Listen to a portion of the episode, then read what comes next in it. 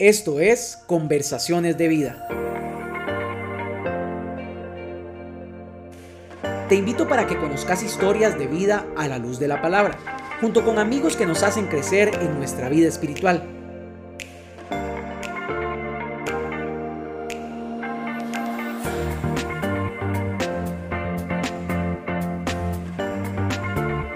Bienvenidos a otro episodio de Conversaciones de Vida.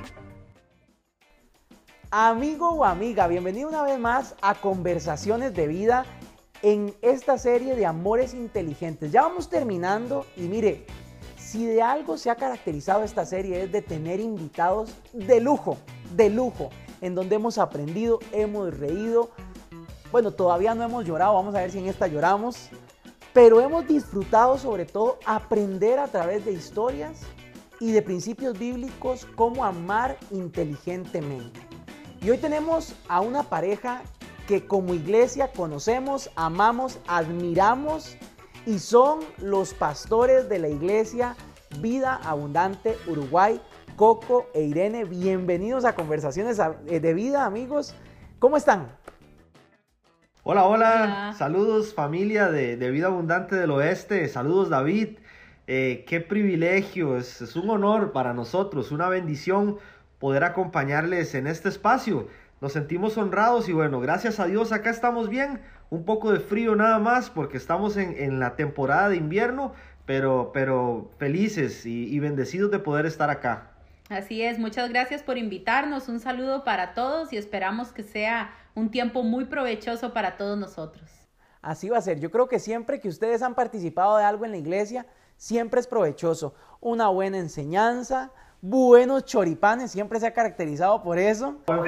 Y, y, definitivamente que hoy estamos muy contentos. Y bueno, la idea de hoy es conocerlos más. Hemos conocido sus enseñanzas, su, forma de predicar, hemos conocido sus choripanes, pero hoy queremos conocer esa historia de amor y esa historia de amor entre ustedes dos, pero también con Dios y cómo Dios los ha llevado a través de toda una aventura. Y para eso me gustaría iniciar preguntándoles, ¿cómo se conocen Coco e Irene y cómo surge ese amor? Qué buena pregunta. Eh, son esas preguntas que nos regresan en el tiempo eh, y que definitivamente cuando miramos hacia atrás para responder algo como eso, tenemos que decir, wow, Dios ha sido bueno con nosotros.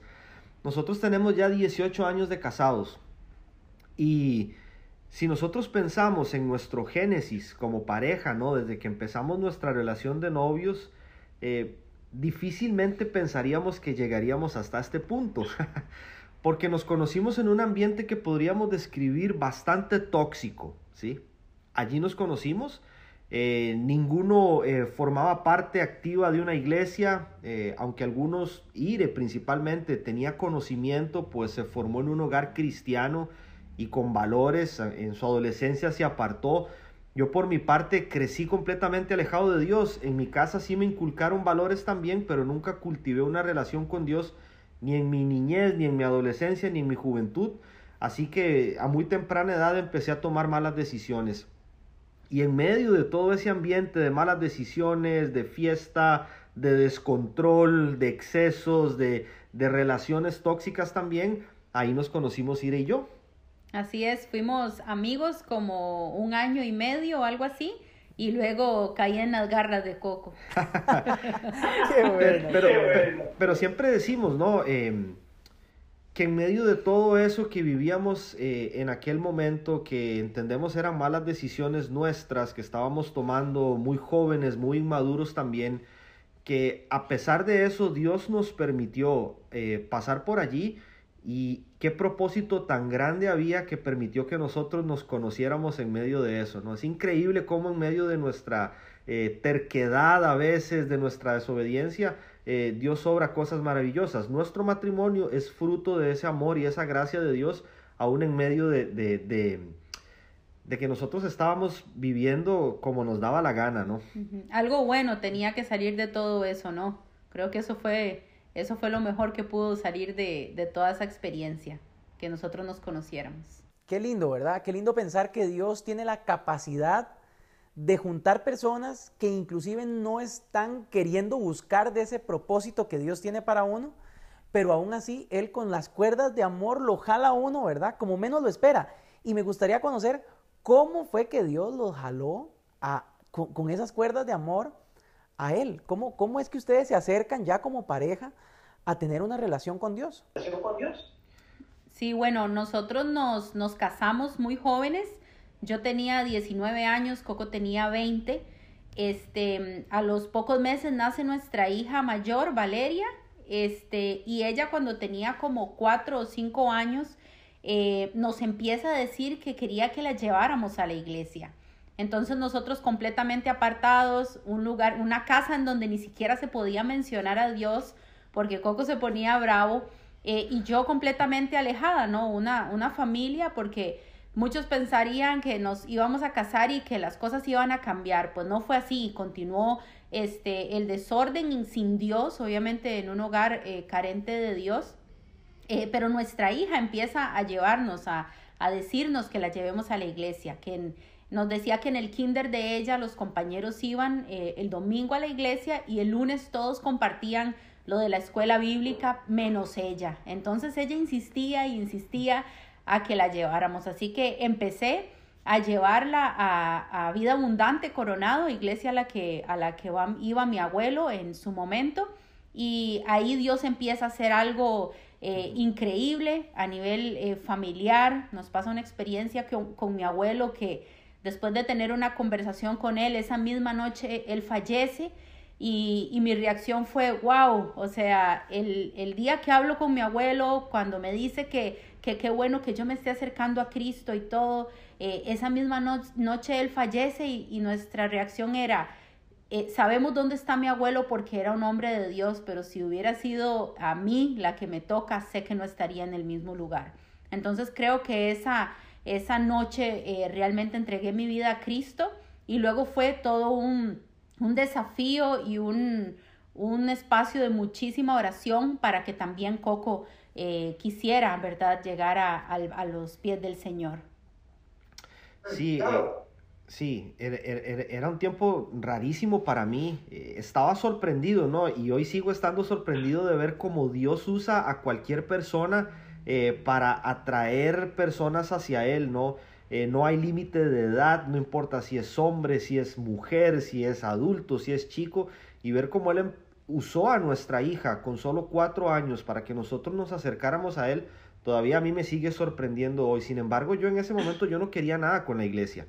Yo tocaba en una banda de rock allá en Costa Rica eh, y andábamos tocando por todos los bares que habían allí en San Pedro y demás. Y al principio yo me resistía a ir con ellas a la iglesia y hablar de Dios, pero en un momento esas oraciones empezaron a tener impacto en mi vida y yo decido empezar a acompañarlas. Pero yo decía, Dios, yo voy a ir a la iglesia, pero que nadie me vea entrando a la iglesia. esa, esa, es mi condición. Yo no quiero que nadie sepa que yo estoy yendo a una iglesia. Pero fue maravilloso como Dios empezó a trabajar en mí, a tocar mi corazón. Eh, y un día simplemente estaba allí, decidí acompañarlas a ellas, ya tenía como ese deseo de ir y simplemente hubo un quebranto, eh, el Espíritu Santo haciendo su obra en mí, yo lloraba, yo le decía a Ire, no quiero llorar y no sé por qué estoy llorando, pero no puedo dejar de llorar.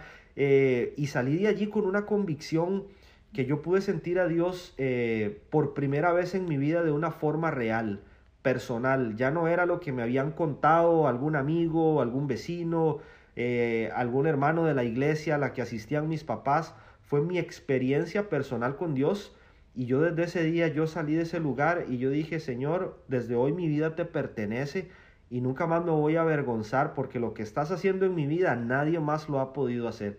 Y allí empezó esa historia, David, hace ya casi 14 años de eso y, y cada, eh, conforme pasa el tiempo, Dios sigue puliéndonos y, y esa buena obra que Él comenzó en nosotros la ha ido perfeccionando y la irá perfeccionando, ¿no? Pero hemos visto su mano a través de este tiempo. Wow, qué hermoso es pensar cómo Dios puede hacer cosas tan increíbles y cómo puede transformar un matrimonio. Y, y ustedes que experimentaron un matrimonio sin Dios y un matrimonio con Dios, ¿cuáles me podrían decir que son las principales diferencias de tener una relación basada en esos principios cristianos y una relación que no, que no tiene a Dios en el mapa. Sin duda alguna, Cristo se vuelve el centro del, del, hogar, de la familia, de la relación, y donde antes habían vacíos que se buscaban llenar con amistades, eh, con excesos, con cosas materiales, Cristo empieza a llenar todos esos vacíos. Y cuando Cristo es el centro de un matrimonio, de una relación, de una familia, eh, pues todo empieza a tomar el orden adecuado, ¿no? Entonces nuestras prioridades cambiaron, nuestro matrimonio empezó a ser una prioridad, nuestra hija, porque en ese momento Isabela no había nacido, Valeria empezó a ser una prioridad, eh, nuestra familia, empezar a construir cosas que habían quedado en, el pasado, retomar sueños que, que habíamos dejado de lado, eh, empezó a tomar todo el orden correcto, ¿no? Entonces de repente ya empiezas a, a descansar en Dios, a confiar en lo que Él está haciendo en nuestra vida, esas cosas que antes te preocupaban y te generaban afán o ansiedad, eh, que te sacaban el sueño en la noche, ahora empieza a haber una confianza en Dios y empiezas a verlo a Él obrando realmente milagros en un matrimonio, milagros en una familia. Em, nosotros empezamos a ver a Dios haciendo cosas que nunca antes nos podríamos haber imaginado que podrían ocurrirnos a nosotros. Incluso el hecho de servirle a Él. Para mí era impensable que, un artista como yo, eh, en el sentido más costarricense de la palabra, pudiera ser tomado en cuenta por Dios eh, para sus propósitos, para sus planes, ¿no? Eh, nadie daba un 5 por nosotros. Cuando nos casamos, algunos decían, ¿para qué se va a casar? mejor eh, sigan así, como, como buenos amigos. En, no les veo mucho futuro a ustedes, pero empezar em, a creerle a Dios después de este tiempo y, y, verlo a Él obrando en nuestra vida fue maravilloso. Entonces todo cambió radicalmente y, y sí, hubo que tomar decisiones, había que tomar decisiones radicales. Recuerdo que una de las primeras que tomamos fue llegar a la casa y sacar un montón de, de CDs con música que escuchábamos, que, que no edificaba para nada y bueno, se lo vamos a regalar a alguien. Y me dice, Ire, pero es que eso no le edifica a esa persona. No es regalable, es música no regalable. Tiremos eso también a la basura y ver a Dios respaldando esas decisiones, ver a Dios respaldando pequeños actos de obediencia, fue impresionante para nosotros. Y creo que también eh, decisiones como las amistades, porque en ese momento quedamos de amigos Coco y yo, y yo y Coco este, todos los, fieles amigos de antes, cuando se dieron cuenta que también éramos cristianos, se, se esfumaron, ¿no? Se fueron. Entonces creo que, que, es mantener mucho las convicciones, porque al final Dios empieza a proveer, eh, no sé, nuevos amigos que se convierten en hermanos y todo. Entonces es una transición eh, interesante. Eh, en momentos de, de, de, dolor, de tener uno que soltar lo que a uno en teoría le, le gustaba, ¿no? Pero saber que la recompensa es mayor, ¿no? Porque Dios ha provisto todo, ha llenado, como decía Coco, todos esos vacíos que en algún momento nosotros buscamos en otros, en otros lugares. Ha sido la mejor experiencia, la verdad. Claro, y esa experiencia los ha llevado a ir a lugares que jamás, me imagino, se imaginaron eh, que iban a estar como familia. ¿Cómo es que inicia ese proceso en donde ustedes como pareja empiezan a servirle al Señor? Irene tal vez ya, ya tenía una experiencia más de iglesia, pero Coco, una persona que dice que nunca se hubiera imaginado servir en una iglesia. ¿Cómo es que inicia ese proceso y cómo se dan cuenta que sí lo pueden hacer? Creo que mucho tiene que ver con la forma en la que nosotros nos sentimos eh, recibidos en la familia de vida abundante, ¿no? Saber que había lugar para gente como nosotros, eh, ver a los pastores recibiéndonos con amor y, diciéndonos aquí, ustedes caben aquí, hay lugar para ustedes también, hay espacio para ustedes. Porque hoy nos vemos realmente... Como muñequitos de qué O sea, sí, hoy nos vemos lindos, realmente a, la forma en la que nuestra apariencia eh, era hace 15 años atrás. Y llegar a una iglesia eh, captaba las miradas de las personas. Pero aún así llegamos y nos sentimos amados, nos sentimos abrazados, no nos sentimos juzgados ni señalados y poder caminar con estas personas que nos amaron desde el día uno, puso ese, ese sentir en nuestro corazón de decir, nosotros queremos hacer lo mismo, porque hay personas igual a nosotros que necesitan sentir ese abrazo también, que quizá no han encontrado el lugar eh, para recibir ese amor de Dios, para externar sus dudas, para compartir lo que hay en su corazón y necesitan a alguien que también los abrace y los escuche. Desde ese momento nosotros entendimos que queríamos servirle a nuestro Señor, que queríamos poner nuestras vidas, nuestro tiempo, nuestros recursos, nuestros talentos, todo a su servicio. Em, para compartir esas buenas noticias y eso que nosotros estábamos sintiendo con otras personas que no habían tenido la oportunidad. Y recuerdo que fue como la oración, Señor, queremos servirte, estamos dispuestos. Y al día siguiente vamos a la iglesia y hacen un anuncio eh, que van a lavar carros para recoger plata para los jóvenes de, de la pastoral que se van de campa y que quienes quieren ir a ayudar. Y ahí estábamos nosotros. Lo primero que hicimos para servirle a Dios fue ir a lavar carros eh, con los jóvenes de la iglesia. Ahí estábamos nosotros, estaba Valeria, Isabela estaba ya recién nacida en ese tiempo y íbamos los domingos desde las 7 de la mañana estábamos ya lavando carros. Y ahí empezó ese proceso, Dios a madurar ese deseo de servirle. Em, cada vez Él nos iba llevando una etapa nueva ministerial, iba abriendo nuevas puertas y en un momento entendimos, Señor, eh, viene algo para nosotros, no sabemos qué es, y lo que Dios nos, nos, estaba inquietando era prepararnos.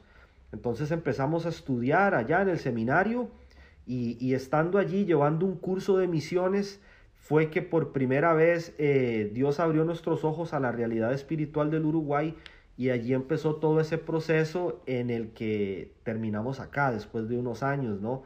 Pero fue como por etapas, Dios madurando cada vez más ese llamado y guiándonos hasta donde estamos hoy, acá como misioneros pastores en Vida Abundante Uruguay. Claro, qué lindo, y qué lindo poder crecer juntos como pareja eh, y poder ir aprendiendo y teniendo esa, esa sensibilidad para entender que Dios quiere algo con uno y uno tiene que aprender a escuchar la voz de Dios. ¿Cómo ustedes como pareja empezaron a, a reconocer la voz de Dios? ¿Qué principios tiene que tener un matrimonio para poder ser guiados por, por el Espíritu Santo? Yo creo que es, eh, se vuelve fundamental el, el, tema de la oración, ¿no? Porque cuando Coco me dijo a mí que sentía como ese llamado a, a servirle en misiones, eh, yo dije, pero ¿cómo? Recién acabamos de comprar nuestra casa y todos los pero que uno le puede poner, ¿no? Que hay más pero que cualquier otra cosa. Eh, pero mi corazón siempre fue como, bueno, que se haga la voluntad de Dios. Si esto es de Dios, Él va a abrir las puertas. Entonces, este, se vuelve fundamental el que nada sea como impuesto y que más bien sea eh, la oración eh, completamente fundamental, el doblar rodillas, el ayunar, el pedirle al Señor que nos muestre, ¿verdad? Y que abra las puertas según sea este, su voluntad, porque esto fue con base a las misiones, pero podría ser cualquier otro llamado o podrían ser decisiones importantes a nivel de familia que tenemos que tomar y, y nada más no es como que Coco llega o que yo llego y esto se va a hacer así y ya, sino que creo que la oración y, y esa conexión, ¿verdad?, de estar unidos con, con, el Señor es el que nos va a guiar hacia esas puertas que, que Él quiere abrirnos, ¿no? Porque a veces queremos ir a abrir puertas que Él no está abriendo o más bien queremos ir a cerrar aquellas que Él está abriendo. Entonces se vuelve fundamental estar eh, con el oído muy afinado a la, a la voz de Dios. Sí, hay un texto que a nosotros nos marca mucho como matrimonio y es uno de nuestros textos de vida y es el de 2 de Corintios 5:17 que dice, si alguno está en Cristo Jesús es una nueva creación. Eh, lo viejo ya pasó, ha llegado ya lo nuevo. Y uno siempre nos preguntábamos, ¿y qué nuevo llegó? ¿Qué es lo nuevo que llega, no? Eh, entendemos que estar en Cristo significa muchas cosas, sí, hay, hay, muchas cosas que empiezan a cambiar desde lo más profundo de nuestro ser, en el corazón, ¿no? Hasta cosas en el exterior, como la forma en la que hablas, eh, la forma en la que te ves, eh, la forma en la que piensas, cambia la cosmovisión de vida, de mundo que tienes. Pero este nueva creación en Cristo significa muchas veces que nuestros sueños en las manos de Dios desaparecen y Él nos entrega sueños nuevos. Antes de Cristo yo tenía muchos planes para mi vida. Después de Cristo mis planes cambiaron por completo. Los sueños que Dios nos entregó como matrimonio eran muy diferentes a los que antes podríamos haber tenido, ¿no? Y em, es maravilloso ver como cosas que nunca te pasaron por la mente. Es que si hace 15, 20 años vos nos preguntas a dónde se ven en 20 años, lo último que nosotros hubiéramos dicho es pastores, menos misioneros. Eso jamás nos hubiera pasado por la mente. Pero los planes de Dios para nosotros superan por mucho nuestras expectativas. Y cuando nosotros realmente eh, nos abrimos a eso de que Dios quiere hacer cosas nuevas en nosotros y a través de nosotros como personas, como matrimonio y como familia, cosas maravillosas ocurren. Así que ha sido hermoso para nosotros. Claro. Qué, lindo es poder eh, contagiarnos solo a, no solo contagiarse como familia de ese amor de, por Dios, sino también a, otras personas. Y el haber tomado esa decisión de ser pastores y de ser misioneros, sin duda que les ha dado esa experiencia eh, en otro país, en otra cultura. ¿Cómo es que ya toman la decisión de hacer eso? ¿Y, cómo ven las confirmaciones por parte de Dios para, para, hacerlo? Fue, un proceso también. Eh, fue por etapas. En un principio eh, nosotros pensábamos que Uruguay podría ser un, proyecto a largo plazo, cuando nuestras hijas estuvieran casadas eh, y nosotros ya más adultos, bueno, verlo como un proyecto ya para una etapa más madura. Pero Dios empieza a cruzarnos Uruguay en el camino. Entonces conocimos una pareja de costarricenses en ese tiempo que venía para Uruguay como misioneros. Y nosotros dijimos, bueno, aquí está, esta es la forma de, servir en Uruguay. Vamos a apoyar a este matrimonio, vamos a orar por ellos y acompañarlos. Pero Dios seguía inquietándonos y seguía saliendo Uruguay. Nos salía por todo lado, David, no tenés una idea. Leíamos algo y nos salía una noticia de Uruguay. Em, estaba Uruguay por todos lados. Nosotros en ese momento fuimos, salió la oportunidad de ir a un congreso de, de, para líderes de jóvenes en Estados Unidos viajamos allá con, quien era en ese momento nuestro pastor, era el pastor de jóvenes en vida abundante. Y estando en ese congreso, yo decidí llevar un curso eh, que era, eh, dentro del congreso habían como mini talleres y yo decidí llevar uno que tenía que ver con misiones, porque en ese momento estábamos trabajando con los jóvenes, eh, llevando alimento a personas en la calle y demás. Y lo que a mí me sorprendió es que el taller que yo, que yo iba a recibir sin saber quién lo iba a dar, lo daba un misionero tico que tenía ya casi siete años de estar sirviendo en Uruguay. Y fue como que yo dije, Señor, no puede ser, esto es con nosotros, ¿no? Y ahí fue como que decidimos, ire, creo que Dios quiere algo con nosotros en Uruguay y necesitamos hablarlo. Y entonces tomamos la decisión de compartirlo con nuestros pastores. Esto es lo que está pasando en nuestro corazón. Sentimos que, que Dios nos está invitando a ser parte de algo en Uruguay y, queremos este, eh, compartirlo con ustedes y, contar con el apoyo de nuestra iglesia local. Era para nosotros como un, un, no, un no, negociable, era como Dios, si esto, es, si esto proviene de vos, si no es una emoción, lo que necesitamos es que realmente nuestra iglesia local nos apoye, porque un llamado a las misiones tiene que ser respaldado por una iglesia local. Y así fue el, el apoyo que tuvimos de nuestra iglesia, de nuestros pastores eh, vino a ser una confirmación muy importante de parte de Dios diciéndonos, los quiero allá eh, y, tienen mi respaldo. Entonces fue como que ya ahí decidimos dar esos pasos de fe y en el 2015 más o menos vinimos a conocer el país, a confirmar y, Dios nos mostró de muchas formas que, que este era el lugar que Él tenía para nosotros en nuestra próxima etapa como matrimonio y como familia y, regresamos a Costa Rica simplemente a poner en orden nuestra casa, nuestros trabajos, eh, terminar de prepararnos en la formación que estábamos llevando y en enero de 2017 llegamos y, ya en enero van a ser cinco años de, que llegamos acá al Uruguay. ¿Y cómo, cómo ha sido la experiencia ya de ser misioneros, de pastorear una iglesia y e, en una cultura diferente como la de Uruguay? Sí, ha sido todo un desafío, ¿no? Eh, el, siempre el desarraigarse de la cultura de uno y nosotros llegamos acá, ayer hablábamos con unos chicos de la iglesia que llegamos con cuatro maletas, ¿no? Era como toda nuestra vida en cuatro maletas eh, en un país donde no conocíamos prácticamente a nadie. les decíamos, bueno, empezar a hacer iglesia eh, en Costa Rica, bueno, por lo menos a nuestras mamás y nuestros hermanos ahí haciendo porras, ¿no? Pero acá no conocíamos a nadie. Entonces, eh, todo un desafío, la verdad que hemos visto el respaldo de Dios porque parte de lo que decía Coco era eso, Señor, como no queremos irnos por una emoción, no estamos huyendo de nada, no necesitamos irnos, pero queremos ser obedientes a tu voz. Entonces, eh, Él es el que se ha encargado de verdad de respaldarnos. Eh, empezamos a conocer gente, teníamos un, una línea del tiempo y teníamos un espacio para para adaptarnos a la cultura y todo esto, ¿no? Pasar por el choque cultural y todo lo demás que pasa uno en el proceso de, de cambio de, de cultura.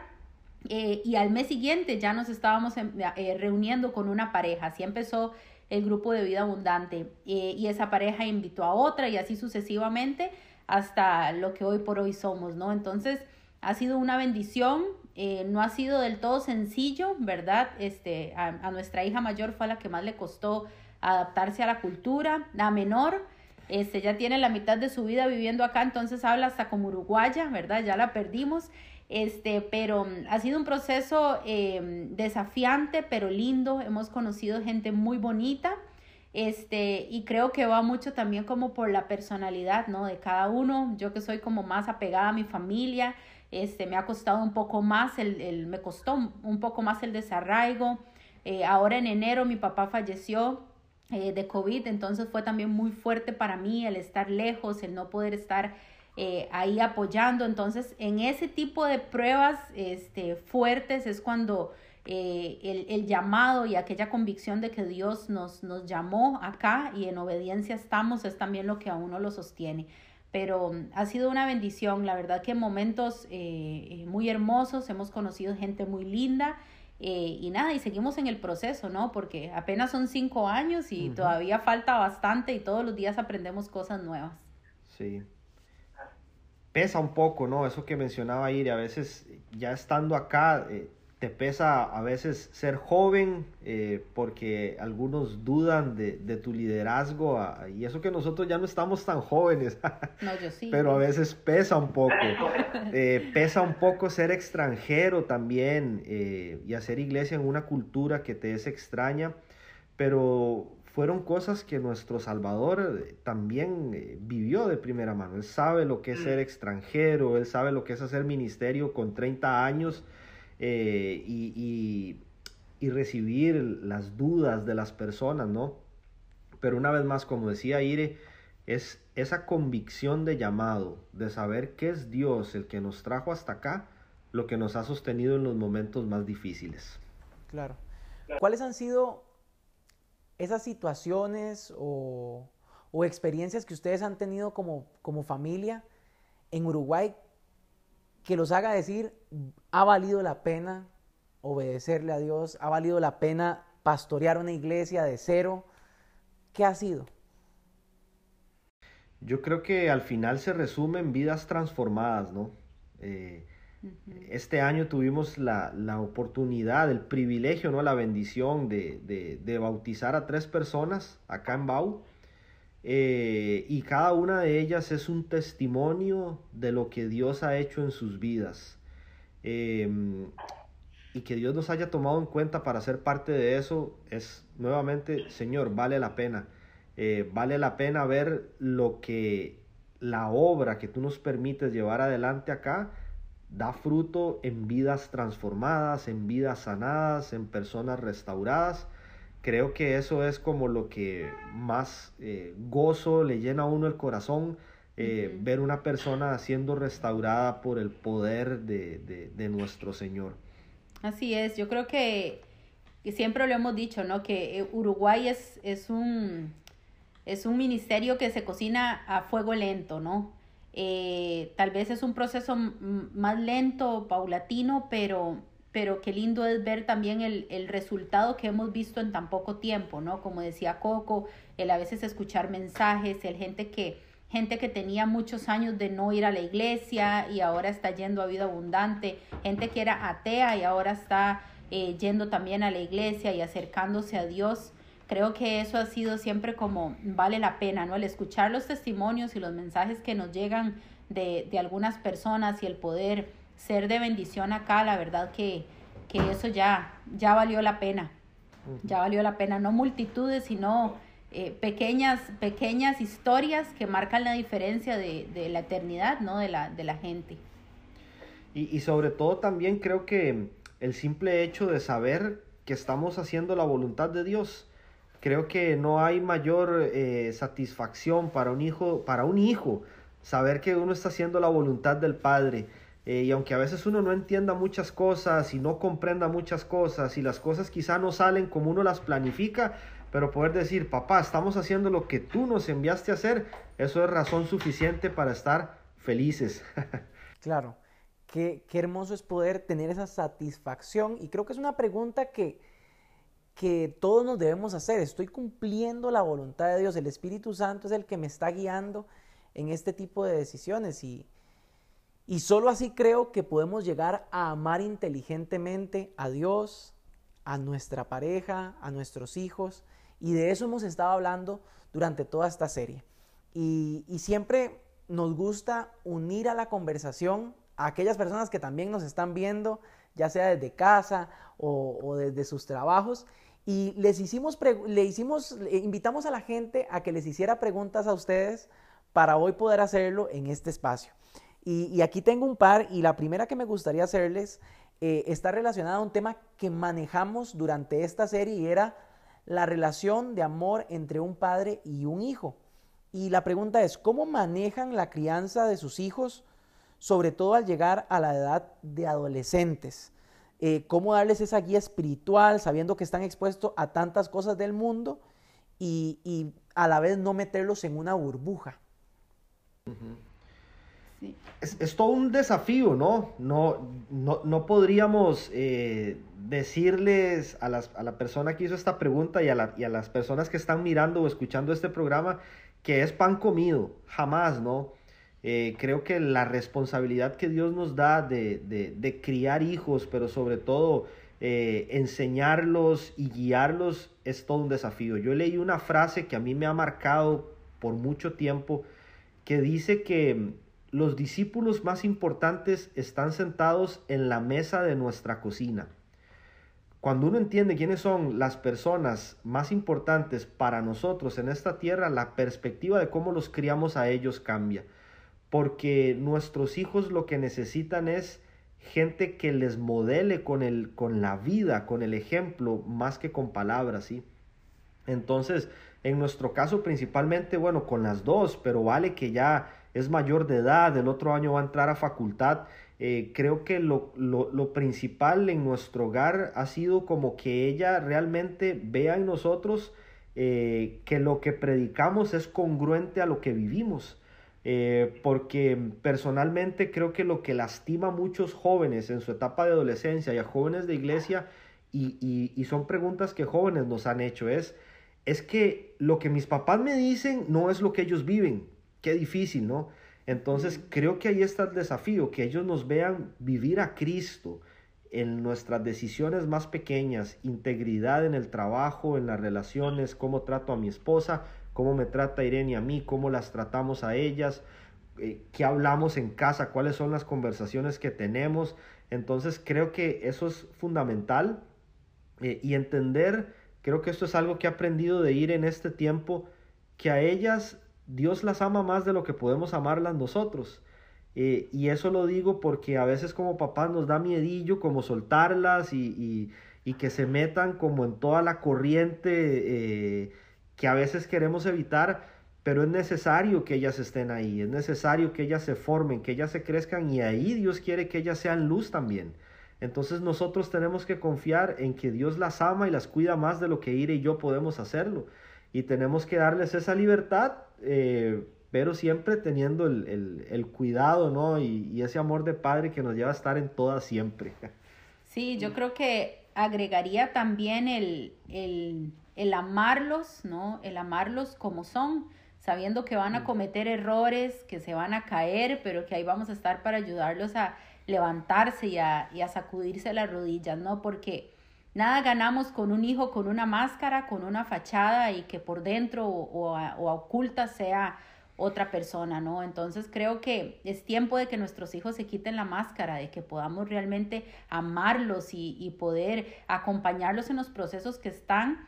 Eh, porque también hemos hablado con varios jóvenes, ¿no? Es que como son cristianos y, de esa burbuja que hablas, ¿verdad? Pero va a llegar un momento en donde la burbuja se va a estallar y si no estamos eh, como padres listos para prepararlos previamente a cuando esa burbuja se estalle, o a que se encuentre con, con, la vida real, con el mundo real, nos va a costar más. Entonces, desde niños poder explicarles qué son, eh, qué es lo que está pasando en el mundo y por qué nosotros somos diferentes, ¿no?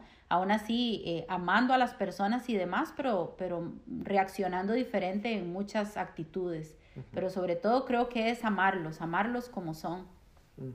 Claro, y entender, sí, es, es buscar esa paternidad, esa maternidad que esté basada en los principios de nuestro Dios como Padre, que nos ama como somos, aún a pesar de. Y, qué lindo poder entender eso. Eh, otra pregunta que nos llegaba en Instagram es, ¿qué consideran que ha sido fundamental en su matrimonio para blindarlo de los ataques del enemigo? Mm. Wow, bueno, esa, esa es una muy buena pregunta eh, y, la tenemos muy fresca la respuesta porque hace poco eh, predicamos de este tema un poquito sobre la lucha espiritual eh, y creo que lo que ha sido fundamental para nosotros es mantenernos alertas, saber que el enemigo anda como león rugiente buscando a quien devorar, es lo que dice la palabra de Dios, y que ni Ire ni yo estamos exentos de esos ataques, de esas estrategias y de esas artimañas es saber que yo tengo debilidades, que Ire tiene debilidades, es saber que ambos tenemos luchas y que el enemigo va a querer entrar por esas grietas. Entonces básicamente es estar atentos, reconocer en qué soy débil y apañarme de rodillas con Dios y decirle, Señor, ayúdanos. Cada día es presentarnos delante del Señor. Papá, ayúdanos. Ayer ya fue, mañana es incierto, hoy es lo que tenemos. Danos esa fuerza, esa determinación ese dominio propio para mantenernos sólidos y cuidarnos, ¿sí? Creo que cuando uno entiende eh, las palabras de Jesús eh, allá en Mateo 19, 6, que dice que lo que Dios ha unido, que no lo separe el hombre, ya no son dos, sino uno solo, nos ayuda a entender realmente cómo ve Dios el matrimonio, ¿sí? Esa unidad que hay entre un hombre y una mujer y Cristo en el centro, lo que blinda un matrimonio y lo hace sólido para poder enfrentar juntos cualquier tormenta, cualquier crisis eh, o cualquier ataque del enemigo. Es que ya no es Ire por un lado y Coco por el otro, es que somos uno en Cristo Jesús y con las fuerzas de Él es que hemos logrado sobrellevar estos 18 años ya eh, de matrimonio.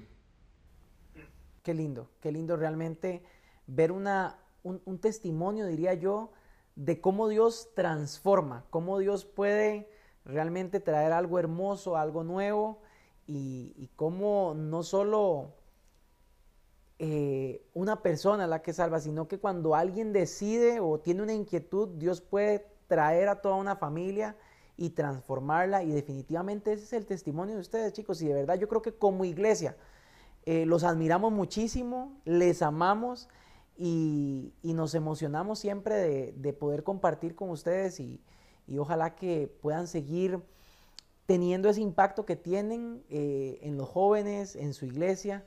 Y, gracias, de verdad, gracias por este tiempo y, desearles todas las bendiciones, la provisión de Dios y, y, que puedan seguir amándose inteligentemente, que es lo que hemos estado hablando a lo largo de toda esta serie. Amén, David. Muchísimas gracias a ustedes eh, por la invitación, eh, a vos, a, Mau, a Patri. Los amamos muchísimo también. Son de mucha bendición para nosotros. Eh, admiramos lo que están haciendo, cómo Dios les está usando por allá. Este, y bueno, gracias por dejarnos ser parte de esto. Lo hemos disfrutado muchísimo. ha sido de mucha bendición y esperamos que también sea de bendición para todos ustedes. Así es. Gracias y saludos para todos. Eh, deseamos y confiamos en el Señor de que las relaciones de cada uno de ustedes pueda seguir eh, fortalecidas y que aquellas relaciones que han estado un poco tóxicas que puedan realmente encontrar refugio en Cristo y sanidad también para poder eh, cumplir ¿no? la voluntad del Señor también en, en nuestra relación, en nuestra familia, en nuestros matrimonios para ser más saludables cada vez y, ganar esta batalla, ¿no? Que sin duda por ahí es donde el enemigo más, más está molestando hoy en día. Claro. Sin duda alguna, Dios quiere transformar su hogar de la misma manera que lo ha hecho con nosotros. Quiere que nos amemos a la manera de Dios, no a la manera de este mundo. Y yo creo que sin duda alguna los pastores Coco, Irene y yo nos encantaría saber qué cosa o qué enseñanza quedó ahí en su corazón de toda esta conversación de vida que hemos tenido.